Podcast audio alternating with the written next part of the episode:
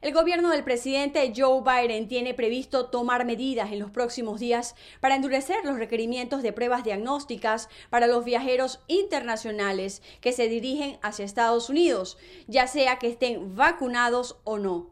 Esto en medio de la propagación de la nueva variante Omicron del coronavirus. Los protocolos precisos de pruebas diagnósticas aún se están detallando. El presidente tiene programado el jueves emitir un mensaje en el que delineará los planes de su gobierno para controlar la pandemia del COVID-19 durante la temporada invernal. Esto, según lo dijo un alto funcionario que añadió, algunos detalles podrían cambiar todavía. Entre tanto, el equipo de respuesta contra la pandemia del gobierno de Estados Unidos admitió el martes que pasarán semanas, al menos entre dos y cuatro, hasta contar con información suficiente sobre la nueva variante del COVID-19 Omicron y su capacidad de transmisión y agresividad.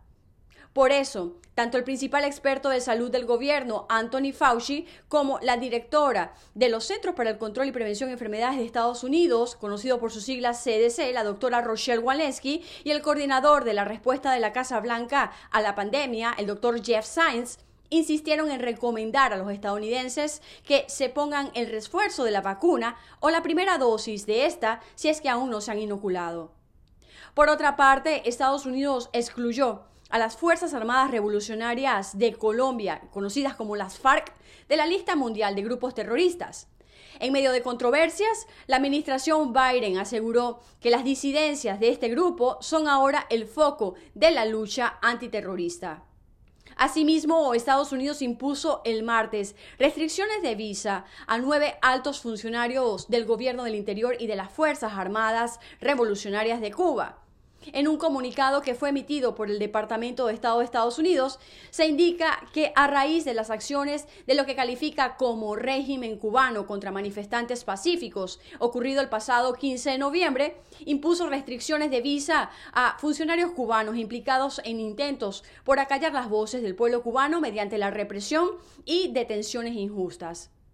Por último, el Departamento de Estado de Estados Unidos emitió un comunicado reconociendo a Xiomara Castro como la presidenta electa en Honduras. En detalle, el gobierno estadounidense señaló que tienen gran expectativa de trabajar con el próximo gobierno de Honduras.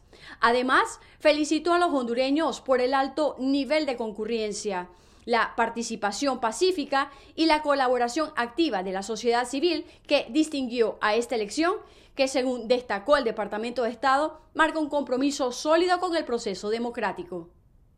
Desde Washington, Sofía Pisani, Voz de América.